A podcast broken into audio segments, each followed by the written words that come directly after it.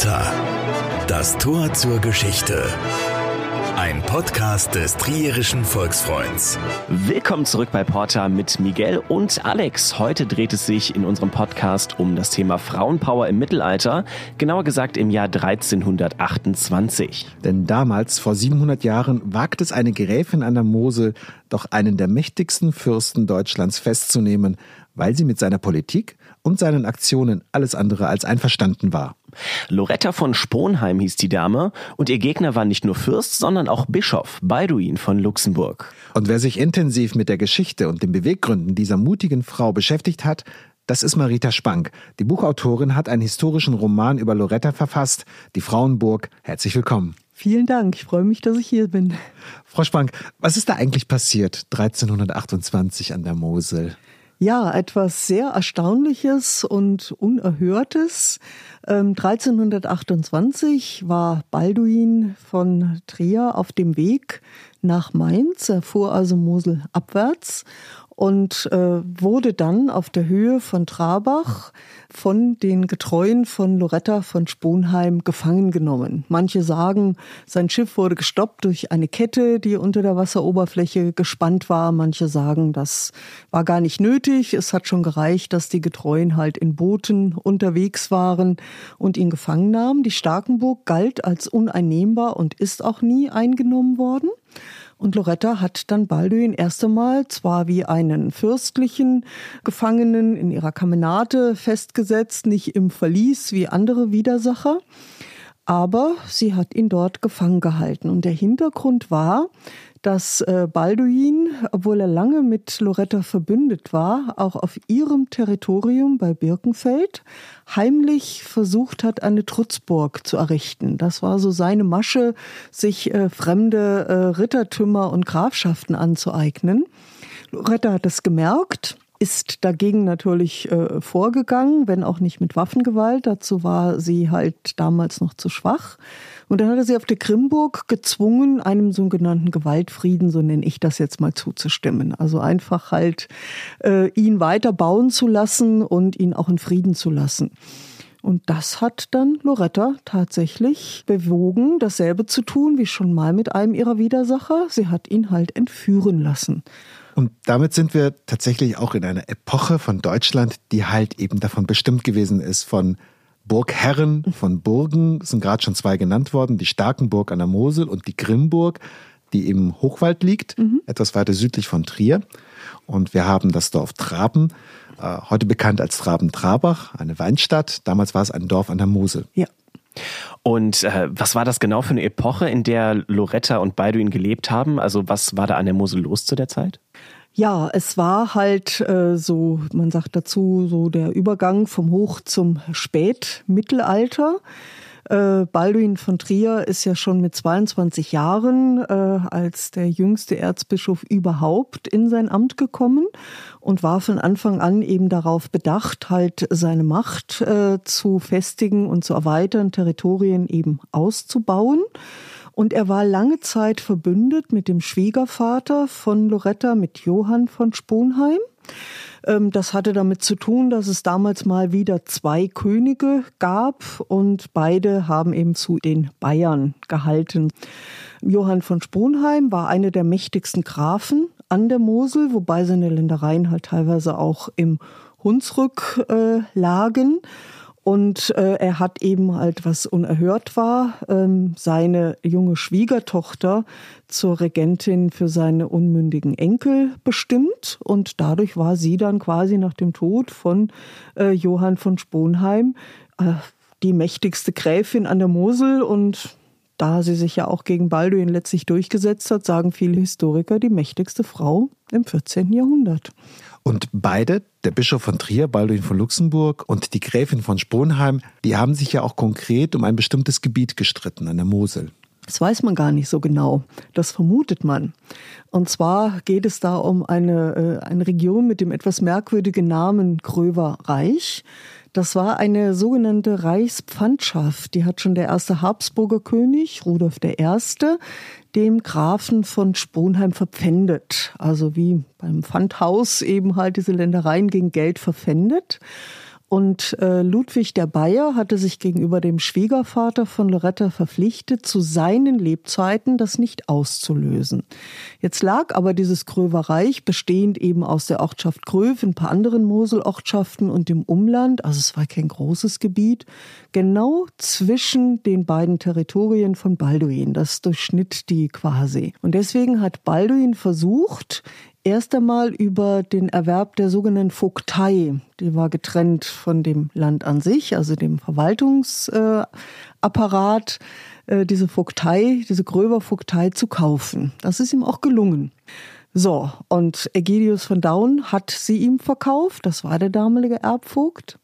Und dann wird dieser Vertrag rückgängig gemacht. Loretta taucht bei den Historikern nirgendwo auf.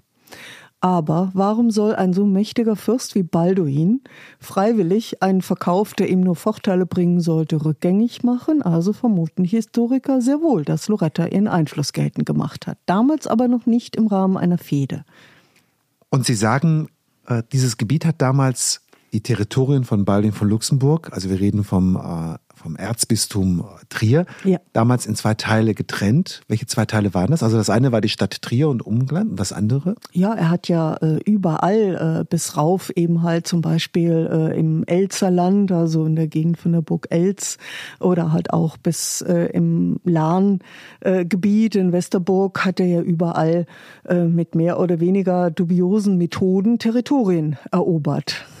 Aber es ist das ja schon ein starkes Stück, dass sie sich wirklich als Burgherrin in einer Zeit, die ja eigentlich von Männern dominiert wird, behaupten muss und sich auch noch mit dem Trierer Bischof anlegt. Äh, da hat sie wahrscheinlich viel Gegenwind bekommen, oder? Also Gegenwind hat Loretta eigentlich in den wenigen Jahren ihrer Regentschaft, das waren ja gar nicht so viele, weil sie ist ja wirklich zurückgetreten, als ihr Sohn dann mit 15 volljährig wurde unglaublich viel bekommen. Zuerst mal von ihren unmittelbaren Nachbarn, dem Wildgrafen Friedrich von Kierburg, der halt ein Dorf von ihr einfach annektiert hat und den sie dann auch entführen ließ und allerdings nicht in ihrer Kemenate, sondern anscheinend im Verlies gefangen hielt, bis er zurücktrat. Dann gab es ihren mächtigen Vetter aus der vorderen Grafschaft Sponheim, den Walram von Kreuznach. Äh, dann war ihr eigener Schwager sehr gram darüber, der Sohn von Johann von Sponheim, dass er nicht der Regent wurde. Äh, und es war ohnehin unerhört, dass ein schwaches Weib, ich kann leider kein äh, Mittelhochdeutsch, wie man das ausdrückt, halt eine solche Position überhaupt innehatte und dass sie sich dann mit dem mächtigsten Reichsfürsten ihrer Zeit noch angelegt hat. Und die einzige Fehde, die Balduin jemals verloren hat, verlor er von seinen 50 gegen Loretta. Das ist im Grunde genommen absolut historisch außergewöhnlich. Und dazu muss man ja auch sagen, dass im Mittelalter die Fehde, also heutzutage stellt man es sich ja vor wie eine Art äh, Willkür des Rechts, aber damals war das äh, in den Augen der Zeitgenossen, also derer, die Macht hatten, ein legitimes Mittel, um bestimmte Forderungen durchzusetzen. Kann man das so sagen, oder? Ich sag's mal so. Ähm, die Mentalität war die gleiche wie bei Wladimir Putin. Ne? Man greift einfach halt mit oder ohne Grund äh, ein Nachbarterritorium an und dann gilt das Recht des Stärkeren. Das war das tatsächlich Außergewöhnliche. Es fragte sich im Mittelalter niemand, war das berechtigt oder unberechtigt, sondern wenn man eben halt diese Fehde gewonnen hat, dann war das automatisch so, dass das gleichbedeutend war, jetzt ist man auch im Recht und dieses Territorium fiel dann eben halt an den Sieger. Und der Balduin hat das ja auch so gemacht. Der Balduin hat, wie gesagt, 50 äh, Fäden zu seinen Lebzeiten geführt und 45 davon gewonnen. Können Sie sich überlegen, wie viel Territorien er dadurch bekam. Als Bischof übrigens, ne? also als ein Mann der Kirche und führt das Schwert, vergrößert das Gebiet. War das denn damals zu der Zeit gang und gäbe, Menschen zu entführen, oder war das von Loretta quasi das äußerste Mittel, weil sie als Frau eh schon eine schwächere Position hatte? Es war ein absoluter Skandal, weil es hat jeglicher Ritter Ehre in Anführungsstrichen widersprochen. Äh, deswegen lasse ich ja meinen Loretta halt irgendwann auch auf den Vorwurf, dass es völlig unmännlich ist, was sie da getan hat, sagen, ja, ich bin halt eine Frau, ne? so oder ähnlich. Das war natürlich ein Mittel, was äh, skandalös war, aber sie hat sich damit eben zumindest gegen zwei ihrer heftigsten Widersacher erfolgreich durchgesetzt. Es gab allerdings keinerlei Vorbild und mir ist auch nicht bekannt, dass es oft nachgeahmt worden wäre. Was ist denn jetzt eigentlich zu Loretta tatsächlich bekannt aus ihrem Leben? Also wenn wir zum Beispiel mal bei ihrer Kindheit anfangen, mhm. wer waren denn ihre Eltern? Also sie kommt aus dem sogenannten Geschlecht derer von Salm. Ihr Vater äh, war Johann von Salm und ihre Mutter Jean de Jonville kam aus altem französischen Adel. Das heißt, sie hat unter ihrem Stand geheiratet. Loretta ist ungefähr 1300 geboren. Genauer weiß man das natürlich nicht, weil Geburtsurkunden gab es ja nicht. Und der Stammsitz, der eigentliche, war die Burg Salm in den Vogesen. Ihr Vater war völlig verschuldet, weil er um das Erbe äh, seiner Mutter äh, kämpfte, weil Frauen aber eigentlich im Mittelalter nicht erben konnten, war das eben auch schon so ein dubioser äh, Sachverhalt und er hat auch eine Fehde nach der nächsten verloren, musste sehr viel Lösegeld bezahlen und die Familie war völlig verschuldet. Und äh, die Erbstreitigkeiten waren hauptsächlich mit dem Bischof von Metz. Loretta galt als sehr schöne Frau und deswegen vermutet man, dass sie, als sie 1315, das ist gesichert, dann eben halt den Heinrich von Starkenburg-Sponheim, also den Sohn von Johann von Sponheim, heiratete, dass das eben ohne Mitgiftzahlung vonstatten ging. Und da war sie auch 15 Jahre alt. Das ja. ist auf jeden Fall gesichert. Man weiß nicht genau, wann sie geboren ist, aber sie ist 13, 15, hat sie geheiratet. Also lassen Sie sie vielleicht auch 16 gewesen sein. Es war auf jeden Fall für die damalige Zeit eine erwachsene Frau aber äh, halt nach unseren heutigen äh, Kriterien natürlich ein, ein, Teenager. Was dann auch gesichert ist, ist, dass äh, Loretta in kurzer Zeit drei Söhne gebar. Das war natürlich für eine Frau der damaligen Zeit ein unglaubliches Glück, erstens mal gesund da halt äh, durchzukommen und dann eben drei lebende Söhne zur Welt gebracht zu haben. Ihr Gatte galt als schwächlich und unansehnlich und er ist auch relativ früh ja schon gestorben, 1323, also acht Jahre nach der Eheschließung. Da war ihr ältester Sohn acht Jahre alt.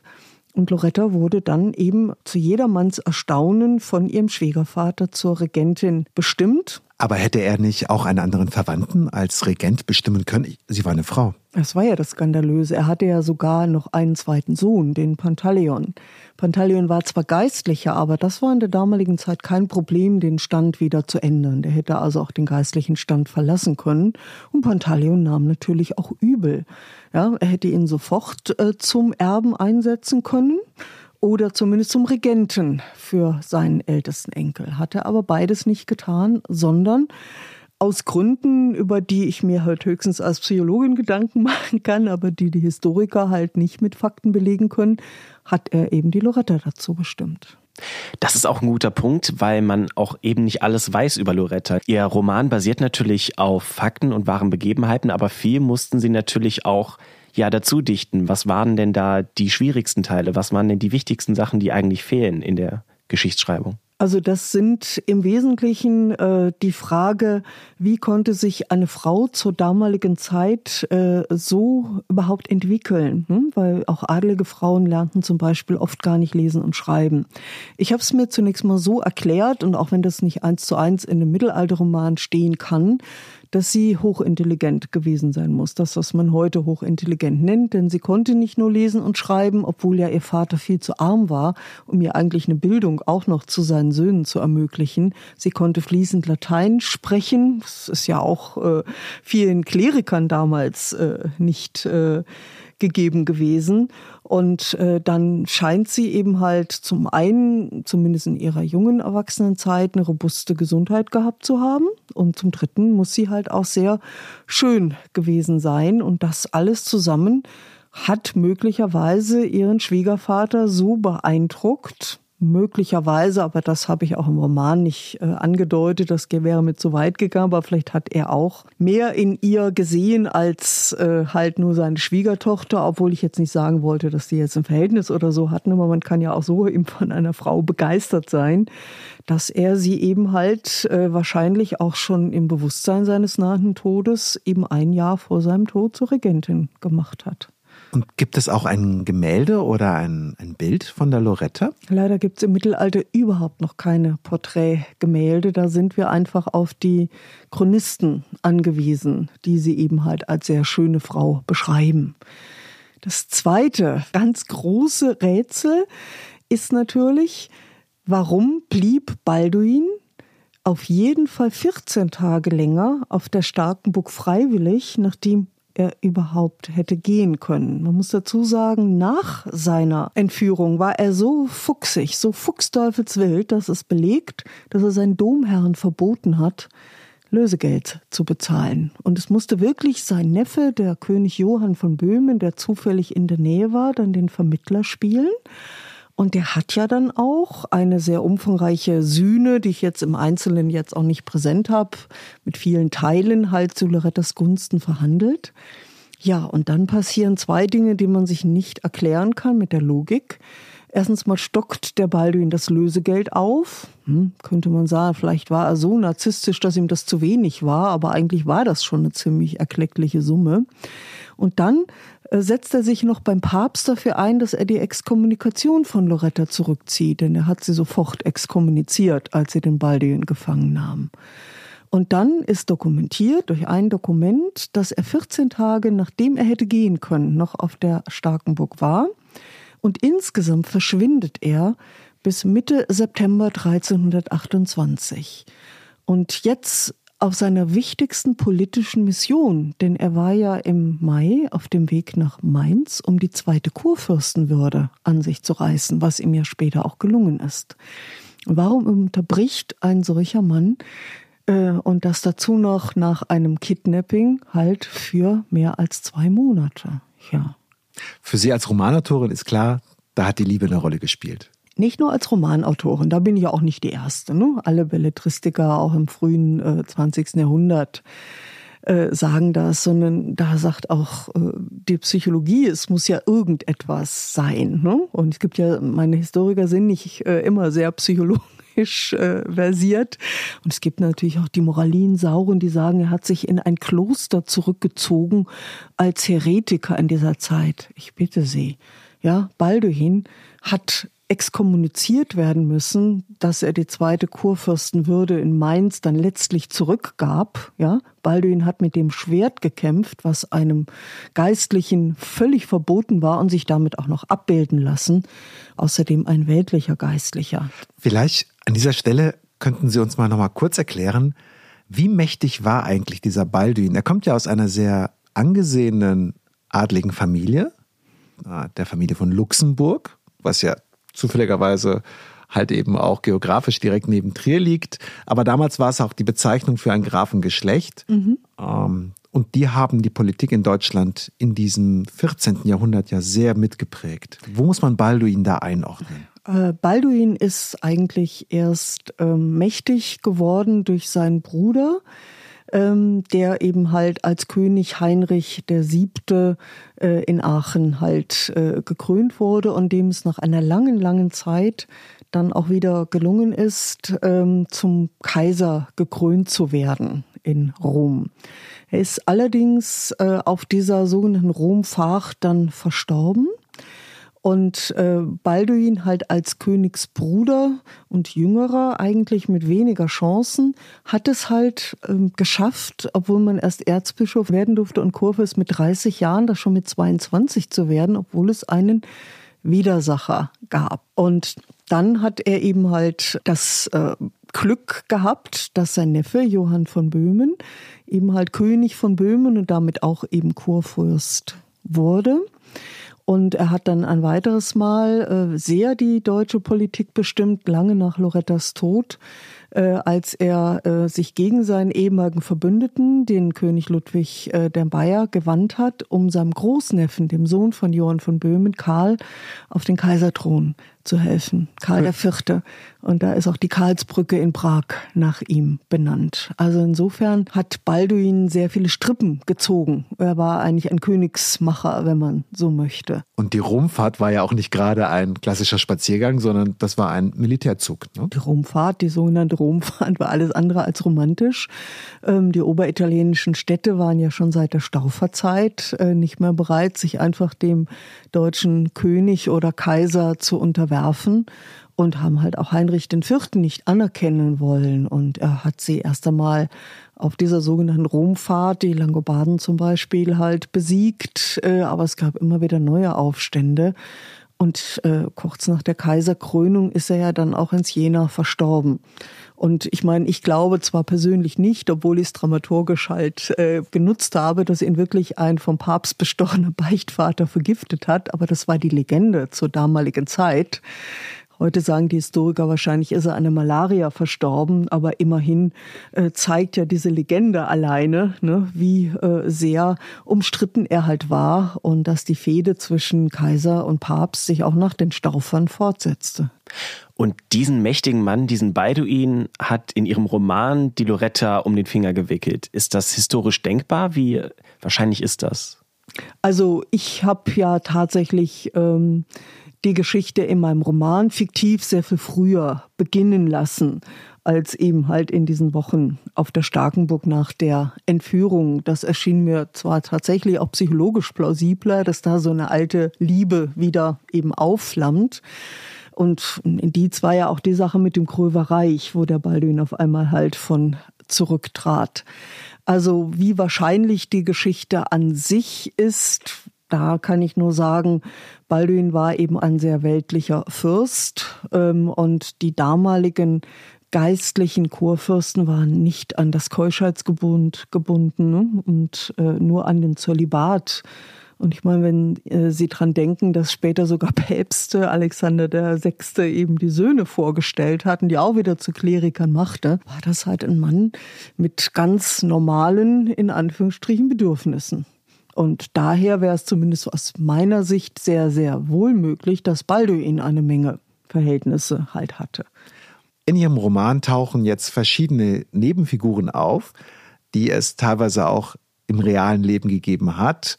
Mägde, Priester, Soldaten.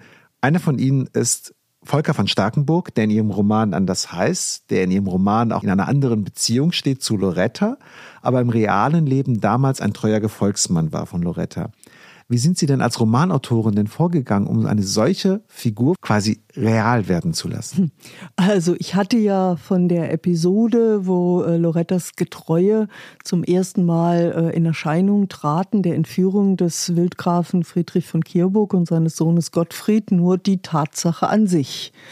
Ja, und ich meine, da muss ich ja irgendein Leben in diese Szene bringen. Ne? Ich muss ja sowohl erklären, warum gibt es denn auf einmal gestandene Ritter, die sich zu so einer ungeheuren Tat eben halt äh, hinreißen lassen, äh, dazu noch auf Befehl einer Frau. Und dann gibt's diese alte äh, Spannungsfeld in jedem Roman, den Antagonisten, den Protagonisten, den gibt's natürlich auch bei den Nebenfiguren. Ne? Und deswegen habe ich halt dann mir überlegt, gut, Volker von Starkenburg ähm, wird immer wieder erwähnt als einer der getreuesten von Loretta warum nicht ihn eben halt äh, exemplarisch äh, zu dem Ritter zu machen, den ich halt am meisten beschreibe. Und wie gehen Sie da als Autorin dann vor? Geht man da in ein Museum und schaut, so haben die Menschen damals ausgesehen? Oder? Also ähm, alle meine Bücher konstruiere ich im Grunde genommen aus einer Buchidee über die Recherchen. Und hier gibt es ja einfach einige Schlüsselsituationen in Lorettas Leben ähm, je nachdem, wer wie da rein verwickelt ist, bekommt natürlich dann halt auch eine bestimmte Rolle. Und dann äh, arbeite ich diese Figuren eben natürlich äh, so aus, wie ich sie mir jetzt äh, halt als Psychologin dann auch vorstelle. Hm? Also ich meine, wenn äh, Lorettas Vater äh, geschildert wird als fanatisch darauf versessen, wie der viele Jahrhunderte später lebende Michael Kohlhaas zu irgendeinem Recht zu kommen, dann kann ich mir schon als Psychologin vorstellen, wie sieht auch die Persönlichkeit dazu aus. Oder ein Johann von Sponheim, der die Loretta zur Regentin macht und auch schon zu Lebzeiten seines Sohnes äh, bevorzugt behandelt hat. Wie wird er sich ihr gegenüber verhalten haben? Hm? Oder wenn dann die Chronisten schreiben, Weiram von Kreuznach äh, sei schon als junger Graf gewalttätig gewesen. Ja, dann überlege ich mir, wie sieht eine Gewalttätigkeit halt dann tatsächlich aus? Also so kommt's Jetzt steckt dahinter natürlich auch ein massiver Zeitaufwand, um überhaupt in diese ganze Thematik eintauchen zu können. Aber geben diese geschichtlichen Punkte auch äh, irgendwo Halt, um die Geschichte zu konstruieren oder ja. Hilfestellung? Das ist ja im Grunde genommen, wenn Sie so möchten, der rote Faden, an dem ich mich entlanghangele. Eben diese Episoden. Äh, manche Episoden müssen Vorläufer-Episoden gehabt haben oder ich meine, ich kann ja keinen Roman schreiben, äh, wo auf einmal drin steht und Balduin gab die Vogtei des Krövereichs dann wieder zurück. Also muss ich mir irgendwie überlegen, wie kann die Loretta denn davon erfahren haben, wenn sie denn im Verdacht steht, äh, halt das Ganze hintertrieben zu haben? Wie kann sie Balduin dazu bekommen haben, den Vertrag rückgängig zu machen? Das heißt, der nackte Fakt ist, er hat es zurückgegeben. Der Ägidius von Daun hat den Kaufvertrag halt wieder äh, aufgelöst und drumherum überlege ich mir halt, hat, was könnte passiert sein. Und das muss natürlich auch in die Zeit passen, das ist klar. Was mag damals im Kopf dieser jungen Frau vorgegangen sein, als dann ihr Vater offensichtlich dann halt beschließt, du heiratest halt diesen anderen Mann, den, den du gar nicht kennst. Aus welchen Gründen dann? Es kann nicht gewesen sein, das ist einfach psycho-unlogisch, wie ich sage, dass sie sich dem einfach nur gefügt hat und das demütig hingenommen hat. Sonst wäre sie nicht eine Regentin von diesem Format später geworden, ne? weil das ändert sich ja nicht wie ein Vexierspiegel äh, äh, auf einmal in die völlig andere Richtung. Sie hat wahrscheinlich, so habe ich mir das psychologisch erklärt, sich fügen müssen, aber innerlich dagegen rebelliert. Und dann kommt ja da wirklich hinzu, dass sie ihre Stellung durch die drei Söhne, die sie ihrem Mann geboren hat, sicherlich halt auch als Ehefrau halt recht mächtig ausbauen können. Und das ist ja auch eine Zeit, in der, um es mal so auszudrücken, das Recht des Mannes gilt. Ja, absolut. Ja, was wir ja im 20. Jahrhundert leider zum Leidwesen oder im 21. Jahrhundert ja immer noch in verschiedenen Ländern haben. Ähm, damals also mitten in Deutschland, im 14. Jahrhundert, an der Mosel, hat da Loretta, also die historische Loretta, auch immer wieder in Gefahr geschwebt, dass sie halt eben auch mit ihrem Verhalten vielleicht Grenzen überschreitet? Sie hat ja Grenzen überschritten. Sie ist ja unglaubliche Risiken eingegangen. Ne? Sie hat die Grenzen überschritten mit der Entführung von Friedrich von Kierburg schon, das sagte ich ja auch schon, das war ja ein erster Skandal. Ne? Sie hat Grenzen, absolut jede denkbare Grenze überschritten mit der Entführung von Balduin von Trier. Das äh, Ganz klar, aber es ist mir nicht bekannt, es gibt keinen einzigen Hinweis in den mir bekannten Quellen, dass mal ihr jemand nach dem Leben getrachtet hätte. Äh, man muss jetzt allerdings dazu sagen, sie war ja in ihrem sehr bewegten Leben nur acht Jahre äh, oder sieben Jahre Regentin. Ne? Als ihr Sohn volljährig wurde, mit 15 war das damals, ist sie ja wirklich äh, von der Bildfläche zurückgetreten. Ach so, ja, was sie Unerhörtes getan hat. Sie hat die Frauenburg gebaut. Die erste Frau, die überhaupt jemals eine Trutzburg erbaut hat. Interessanterweise hat sie sich damit nicht ganz einwandfreier Methoden bedient, ähnlich wie Balduin. Es war nicht ganz klar, ob dieses Land nicht eigentlich ihrer äh, Schwägerin Blanche Flor gehört hätte als Mitgift, aber sie hat das dann so gemacht wie Balduin. Sie hat einfach diese Frauenburg da halt bei Ida Oberstein in der Nähe von Ida Oberstein richten lassen als erste Frau und das war dann später ja auch ihr Witwensitz. ist sie ja auch dann hin zurückgegangen. Nach äh, Ende ihrer Regentschaft hat sie sich dann dorthin zurückgezogen und ja. ist dann dort am Ende dann auch dann gestorben. Ne? Ja, also mein, nach ihrer Regentschaft hat sie auch noch Erstaunliches geleistet, was aber nicht mitkommt mit dem, was eben halt in den ersten Jahren war. Was ich erst einmal toll finde, sie hat ihrem Sohn nicht reingeredet. Ne? Das ist ja nicht selbstverständlich. Ja? Sie war ja auch erst Anfang 30, als sie sich dann wieder zurückzog. Sie hat aber diesem winzigen Örtchen Frauenberg die Stadtrechte verschafft. Da konnten die Frauenberger zwar nichts draus machen, ne? aber das war allein schon eine Wahnsinnsleistung. Ähm, es ist allerdings nur sehr, sehr wenig über ihr Leben dann nach der Abgabe der Regentschaft bekannt. Sie ist 1346 gestorben, wahrscheinlich dann mit Mitte 40, wenn man eben halt 1300 als ihr Geburtsjahr ungefähr halt hat. Und in diesen letzten Jahren äh, ist wenig oder gar nichts bekannt. Da hätte ich quasi nur Fiktion gebraucht. Und deswegen habe ich auch nie daran gedacht, hier eine Fortsetzung von der Frauenburg zu schreiben. Jetzt haben Sie Loretta ja einen ganzen Roman gewidmet. Was hat Sie denn so sehr an der Figur dieser Frau begeistert, dass Sie gesagt haben, ich äh, tauche da jetzt voll drin ab? Also seit den äh, Frauen aus dem Geschlecht der Otonen, der Adelheid oder Theophanu, war das die äh, erste Frau in Deutschland oder im Heiligen Römischen Reich deutscher Nation, äh, die eben halt etwas bewegt hat. Und ähm, die Edith N., eine sehr bekannte Historikerin, äh, spricht im 14. Jahrhundert nur von einer weiteren Frau, der zumindest die Regentschaft äh, auch für unmündige Söhne übertragen wurde. Mit der habe ich mich jetzt nicht sehr viel beschäftigt, weil die hat auch nichts Spektakuläres geleistet. Ich denke, die Loretta ist bekannt geworden, hauptsächlich durch diese ja historisch verbürgte Entführung von Balduin. Hm?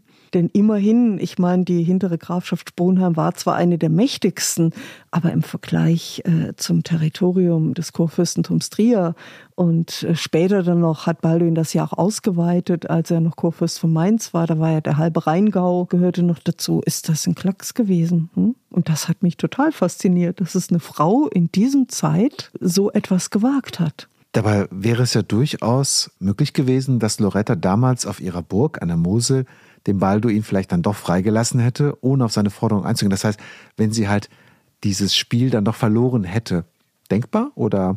Wenn sie das Spiel verloren hätte, wäre sie sofort untergegangen. Ne? Balduin hat, wenn man so möchte, Männer ganz anderen Formats eben halt unterjocht und in seine Lehnsherrschaft gezwungen oder sich deren Territorien angeeignet. Aber sie hat standgehalten. Sie hat standgehalten. Hätte sie nachgegeben, wäre das sicherlich äh, ihr Ende gewesen.